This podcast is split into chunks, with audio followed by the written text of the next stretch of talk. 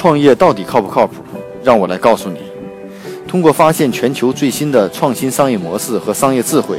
让你的创业少走弯路。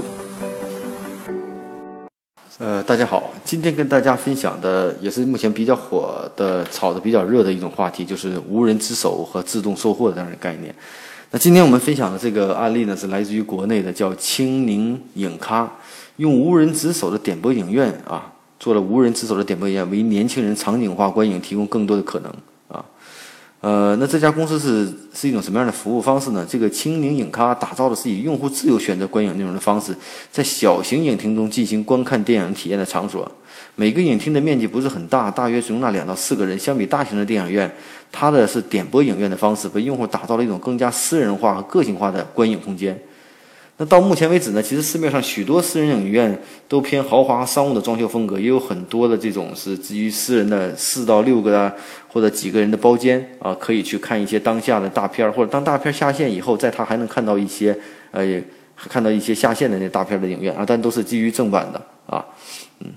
所以呢，呃，面对这么多私人影院呢。做了很多以后，你会发现这些私营影院它的经营情况并不是像我想的那么好啊。因此呢，青柠影咖呢进一步明确了自己的目标群体的一些特点和需求。首先，它是抛弃了这种豪华的这种概念，在装修风格上呢更偏向于年轻群体啊，比如说有卡通的，有各种主题色彩，有点像卡拉 OK 的那种感觉。啊，同时呢，为了留存用户率，还打造了以店铺为单位的用户社群，通过社群运营活动推送活动和推荐大片啊。那目前呢，这家公司呃已经在全国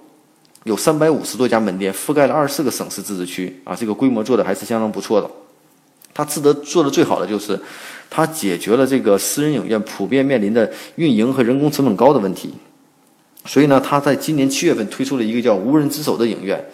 无人值守的，通过做无人值守的系统呢，操作很简单。用户在移动端进入青柠影呃咖的官方小程序，选择看的电影，还看的去的门店，体验的主题观影以及时间，付款预约成功。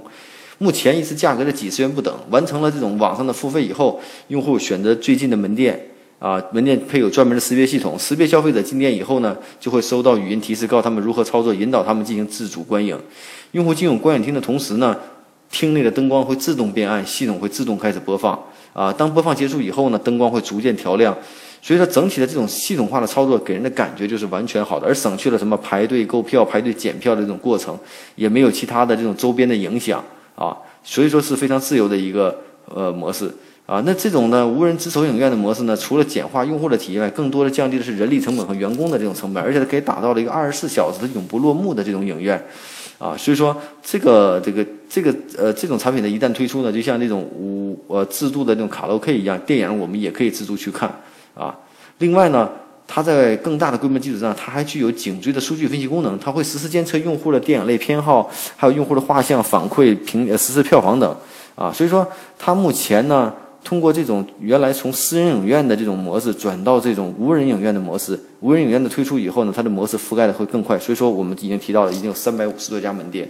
啊，所以这是成都的一家公司。具体的融资和其他的情况，我们并没有找到相关的信息。但至少从目前来看，从它最初从私人影院转到这种无人值守的自动的这种影院的方式。啊，具有极大的这种扩展性，只需要投入相关的地点，然后呢有一套系统，用户通过方式就能看电影。我觉得这就是也是在无人方面的一个更大的一个创新吧。啊，就说一切，我觉得现在随着人工人工成本的提高，啊。一可能尽可能让一套像无人便利店一样，让一套这个商店也好，电影院也好，能够自助的完成，它永不可能停止的话，那整体的效率和这种收益会有很大的提高。那至于这样的公司呢，我们并没有去查证和考究它的盈盈利和收入的情况，但至少从店的规模来看，至少现在应该发展的还是相当不错的，市场上还是有很大需求的。啊，所以呢，通过今天的这个模式的分析呢，也希望对大家有一些触发和帮助。随着这种移动支付的这种便利性，以及这种呃人机智能交互的这种技术的发展，很多原来由于人做的工作完全可以去掉，变成了自动化、无人的用户自助完成的这种理念会越来越强。由于这种的呃商业模式的推进呢，技术的推进，可能我们在某些行业、某些领域会有一些更大的一些成功的商业模式的啊推出啊。呃，如果这种模式无人值守电影院的模式走得通的话，我相信国内会有很多人又去杀入这样的一个市场。